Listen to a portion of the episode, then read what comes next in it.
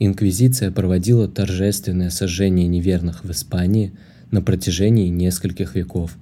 Только по официальным источникам приговоренных к сожжению насчитывалось несколько десятков тысяч. Это были не раскаявшиеся в своих грехах осужденные церковью. Людей торжественно сжигали на площадях в присутствии народа, знати и даже королей. Эта казнь и вынесение приговора называлась аутодафе.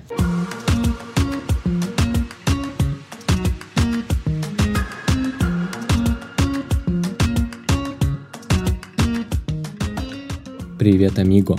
Меня зовут Даниил Громов. Ты слушаешь подкаст о знаковых явлениях испаноязычного мира, культуре и жизни в странах Латинской Америки и, конечно, Испании. Я профессиональный переводчик испанского и греческого с лингвистическим высшим, писатель, поэт, ну и многое другое. Здесь я делюсь ответами на вопросы, которые требуют глубокого погружения в испаноязычную культуру. Мне это интересно, надеюсь и тебе будет тоже. Поехали! Аутодафе. На русском это отдельное слово, и пишется оно слитно, а на испанском правильно писать раздельно, на три части, точнее на три слова – ауто, де, фе. С латинского actus fidei, буквально переводится «акт веры», но дословно мы бы перевели как «отдай себя вере» или «посвяти себя вере». Ауто, что значит «себя», дефе – принадлежать вере – Аутодафе – это торжественная религиозная церемония, включавшая в себя процессии, богослужения, выступления проповедников, публичное покаяние осужденных, еретиков, чтение и исполнение их приговоров, в том числе сожжение на костре. Это явление было присуще в Испании и Португалии в средние века. Ну а я познакомился с этим словом впервые, когда читал художественную книгу Глуховского под названием «Сумерки», очень советую, кстати, к прочтению, если хотите прямо вкусить, да и вообще погрузиться в мистический мир майя, которые покоряли испанские конкистадоры во время колонизации Америки. В книге мы видим все глазами переводчика испанского языка, который живет в Москве. Хроника событий разворачивается примерно 10 лет назад, но главный герой по воле случая берется за перевод испанского текста, попавшего к нему прямо аж с 16 века. И переводчику открываются тайны тех колонизаторских времен, описанных одним конкистадором, который высадился на берегах Америки, чтобы покорить непокор... непокорный народ майя, предвещавший апокалипсис. В итоге времена переплетаются, и главный герой вынужден срочно переводить до конца текст, без понимания сути которого миру грозит очень скорый конец. На глазах главного героя в Москве происходят землетрясения и прочие бедствия. Злые духи нападают на него – а он тем временем, переводя текст, читает о похождениях испанского конкистадора, пробирающегося все ближе, все глубже в материк, все ближе к мистическим майя, где и кроется ответ на то, как спасти мир от надвигающегося апокалипсиса. Там, собственно, я и встретил слово «аутодафе», когда вроде бы аборигенов привязывали к столбам или деревьям и сжигали заживо вместе с их вещами. Вроде бы к деревьям, а аборигенов точно привязывали и сжигали – поскольку те не хотели принимать католическую веру.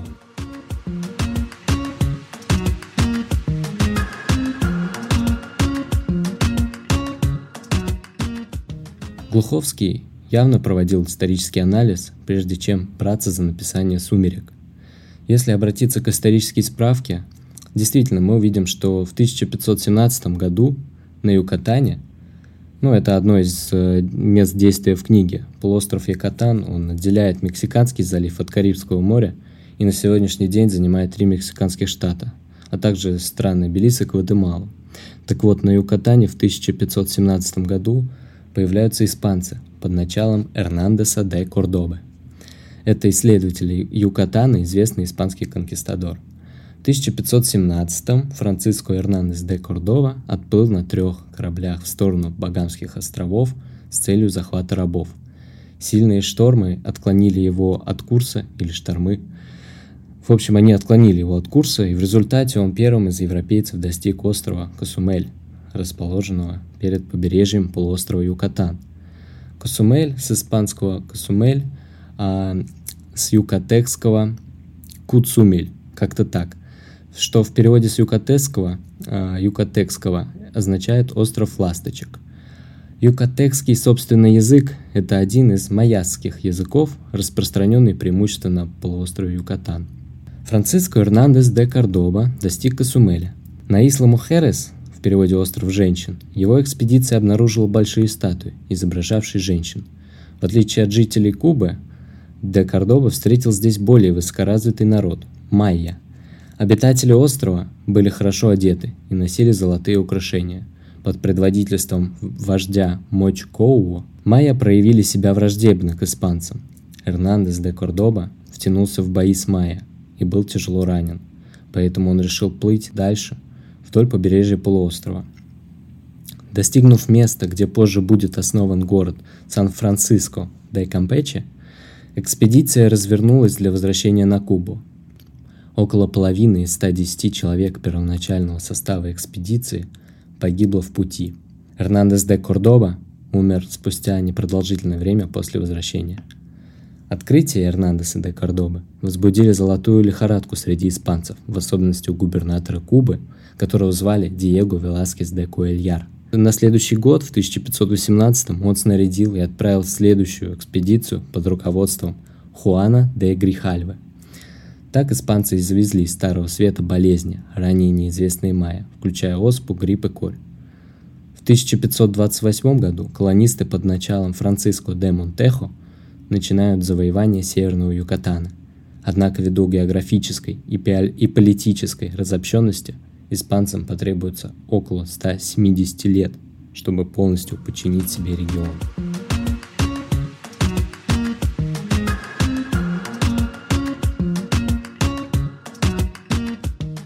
1697 году последний независимый город Майя Таясаль был, был подчинен Испании. Испанцы пробовали подчинить аборигенов своей католической верой, но и это удавалось сделать только с помощью насилия. Вот теперь и представим, какие за 2-3 века зверства могли происходить на таких колонизируемых католическими конкистадорами территориях, как Юкатан. Полагаю, что аутодафе, то есть сжигание заживо на публике, было еще и не самым жестоким явлением. Но сегодня речь о нем. Считается, что аутодафе появилось с началом Инквизиции. Это 13 век. Распространение получилось с конца 15 века, приобретая характер массового, театрализованного, ритуального действия. Однако и многим ранее, в разных уголках цивилизованного, в кавычках, конечно, мира, это явление уже имело место. Но массовость приобрело именно на Пиренейском полуострове в средние века – Собственно, аутодафе было тогда всяким торжеством, устраиваемым инквизицией по поводу объявления приговора грешнику. Практика аутодафе установилась в Испании вместе с усилением там инквизиции в конце 15 века. Первое аутодафе, именно сожжение шести человек, проведено в Севилье в 1481. Инквизиция действовала в испанских колониях Америки. Позже эта практика приняла огромные размеры в течение 16 века – и просуществовала аж до конца XVIII века, когда аутодафе стали применяться реже. Аутодафе имели место на территории нынешних Мексики, Бразилии, Перу, то есть местах расселения коренных народов Америки. Они также проводились в португальских колониях – Гоа, Индия, после установления там инквизиции. А дальше было вот так. В 1808 году инквизиция упразднена королем Жозефом Бонапартом. Фердинанд VII в 1814 восстановил ее. Конституция Кортесов 1820 года вновь ее отменила, и затем ее снова ввели. Ну и, наконец, окончательно сей орган э, был упразднен в 1834 а последний аутодафе состоялось в 1826 году в Валенсии через повешение. Сожжения не было. Надеюсь, я не переборщил с годами. В общем, аутодафе официально Просление было проведено в 1826 году. По данным Йоренте, это испанский историк Инквизиции, с 1481 по 1808, то есть менее чем за три с половиной века, в Испании сожжено живыми 31 912 человек, а 29 145 наказаны замурованием, галерами и конфискацией имущества – Церковь оправдывала правомерность применения казни еретиков через сожжение на костре вот такими словами из Евангелия. Прибудьте во мне, и я в вас, как ветвь не может приносить плода сама собою, если не будет на лозе, так и вы, если не будете во мне. Я есть лоза, а вы ветви. Кто пребывает во мне, и я в нем, тот, кто приносит много плода, ибо без меня не можете делать ничего. Кто не прибудет во мне, извергается вон, как ветвь, и засохнет, а такие ветви собирают и бросают в огонь, и они сгорают. Теперь перейдем к самому интересному. Аутодафе устраивалась на главной площади города при огромном скоплении народа. Присутствовала духовная светская знать. Иногда был даже сам король с семьей, аристократия, городские магистраты и другие. Осужденных выводили в торжественной процессии со свечами в руках. Они шли в позорной одежде и часто босыми. Для аутодафе назначался особый, особый день, к которому велась длительная подготовка. Приговоры объявлялись и исполнялись по целому ряду дел сразу.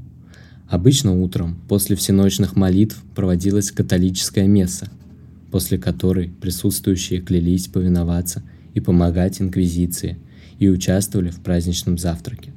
Затем следовало чтение приговоров, сначала легких, потом содержащих более или менее тяжкие наказания для раскаявшихся еретиков и преступников. Потом нераскаянные передавались в руки светской власти, что было равносильно присуждению к сожжению на костре. Сожжение еретиков, хотя и проводилось светской властью, было завершением единого торжественного процесса. Кстати говоря, в российской практике тоже были так называемые аутодафе.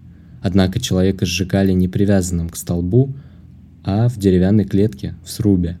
С этим можно ознакомиться, почитав первую из 12 статей царевны Софьи. Сообщения о казни на костре встречаются, к примеру, в списках национальной летописи. Так, в Софийской второй летописи по 1480 году, годам говорится о том, что князь Иван Андреевич Можайский сжег за волшество, то есть волхование или волшебство, мать некого боярина, Мамоны – тем не менее, в российской истории такие случаи крайне редки и отличны по своему культурологическому аспекту. Все-таки мы говорим об аутодафе как о явлении, присущем испанскому миру, хотя посыл похож – сжигание нераскаявшихся грешников, нераскаявшихся еретиков, которых осудила Инквизиция. Стоит пояснить, что есть смысловая разница аутодафе. В общераспространенном употреблении аутодафе – это и процедура приведения приговора в действие, и публичное сожжение осужденных на костре, хотя формально казнь не являлась частью религиозной церемонии Ахтудафе, а относилась к юрисдикции светской власти. Такой перенос значения может быть обусловлен тем обстоятельством, что общественность не воспринимала этого различия, что приговор, что сожжение. Почему? Ну, во-первых, в церковь была неотделима от светской власти – во-вторых, здесь есть условия единства места, времени и состава участников этих событий. Приговор и исполнение воспринимались как единое явление, и название закрепилось за его главной частью. Аутодафе следует отличать от костра тщеславия, на котором сжигались книги, зеркала, духи и прочие так называемые орудия светской четы. Кроме того, есть похожая процедура наказания – аутильо. Это аутодафе которое происходило тайно в помещениях Инквизиции. В XVIII веке autillo, а также autos de fe particulares, то есть auto de fe, проводимые в церквях, на которых присутствовали только осужденные и гражданский судья. Autillo и autos de fe particulares получили широкое распространение, заменив auto de fe. Это я по-испански сказал. Auto de fe, конечно проводимые на публичной площади или в церкви, на которые приглашалось все население, чтобы засвидетельствовать позор ереси и торжественно подтвердить свою католическую веру. Извините заранее за жестокость, жестокость человеческой истории. Но вот еще одна важная деталь аутодафе. Если еретики раскаялись, их могли предварительно задушить, затем сжечь или сжечь заживо, если они не раскаивались, то есть если они не признали свою ересь. Цель Инквизиции заключалась не в том, чтобы спасти души сужденных, а в том, чтобы гарантировать общественное благо путем искоренения ереси. Следовательно, вынесение приговоров должно было проходить на публике, в кавычках, для назидания всех, а также для того, чтобы вызвать страх. Так и говорилось в источниках. Идея аутодафе начиналась с того, чтобы служить видом наказания по религиозным мотивам, а в итоге стала неким публичным праздником, немного напоминавшим кориду. Толпы людей собирались на площади, чтобы отвлечься от подсоединенных дел и поглазеть на это странное шоу. И правда странное. На популярность такого вида наказания повлияло то, что с 1559 года на аутодафе стал присутствовать король. До этого король не присутствовал. Британский историк Генри Камен, проживавший в Испании, пишет, что иностранцы, которым довелось побывать в Испании и поприсутствовать на аутодафе, испытывали отвращение к практике, которая была неизвестна в остальной Европе. Его описывали как очень грустное и неприятное шоу, цитировал. Хотя на самом деле публичные казни в других странах не сильно отличались по, от аутодафе по жестокости, а иногда и превосходили их по своей дикости. Разница только, наверное, в том, что в Испании всем процессом, ведущим к жестокой смерти, руководило духовенство. А вот еще несколько интересных фактов об аутодафе. В 1504 году в Кордове Инквизиции было проведено одно из самых масштабных аутодафе. Одновременно, одновременно через суд прошли сотни дел, и 107 человек, мужчин и женщин, были сожжены заживо, возможно, в самом большом аутодафе когда-либо. Было и такое. Испанский король Филипп IV попросил о проведении аутодафе при дворе, чтобы отпраздновать исцеление своей жены, Елизаветы Бурбонской. А однажды аутодафе проводилось во время свадьбы короля Карла II и Марии Луисы Орлеанской. Так подчеркивалась торжественность свадьбы. Одна из причин постепенного сокращения количества аутодафе – это их дороговизна. Инквизиция, которая была не очень богатой, вопреки распространенному мнению, не всегда имела необходимые средства для таких процессов или средства. Снижение количества аутодафе наблюдается в 17 веке. Если во второй половине 16 века было проведено 23 аутодафе, то с 1630 по 1680 годы в Испании не было ни одного – Считается, что последняя аутодафе в Испании состоялась в городе Севилья в 1781 году. Жертвой была Мария де лос Долорес Лопес, женщина с низким социальным статусом, обвиняемая в половых отношениях со своими духовниками. Она спала с ними в нижнем белье, часто была при них обнаженной, а духовники били ее плетьми, потому что это было нужно для якобы спасения ее души – Хотя, по словам одного монаха, знакомого с делом, в деле не было ничего доказывающего ее вину. На нее донес один из монахов, который был осужден за подстрекательство. Женщина не раскаялась в своих ошибках, потому что, по ее мнению, цитирую, «ничто не являлось грехом из того, что она сделала». Но все равно она была приговорена к смерти. После аутодафе, которая длилась 12 часов, речь именно об обвинительном процессе, ее передавали светской власти для казни. Ее распяли, после чего труп бросили в большой костер. Подробности там на самом деле такие, что можно мини-сериал или фильм снять. Ну а нам пора заканчивать.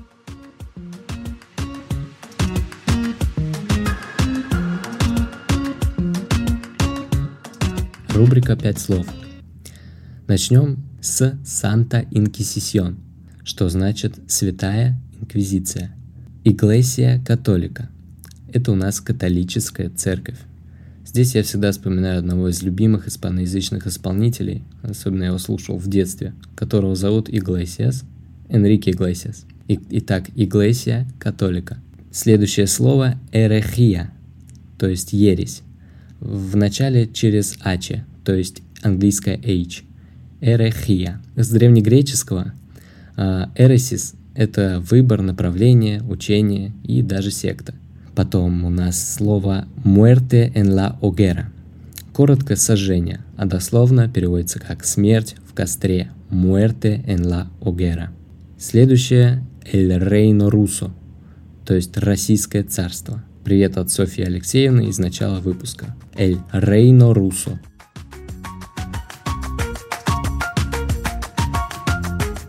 Это подкаст по-испански. С тобой был Даниил Громов. Надеюсь, этот выпуск был для тебя познавательным. Пожелания и идеи по улучшению подкаста пиши, пожалуйста, в отзывах. Подписывайся на подкаст, ставь звездочки или пальцы. Это будет мотивировать меня делиться испанским дальше. Всем dia и обнимаю.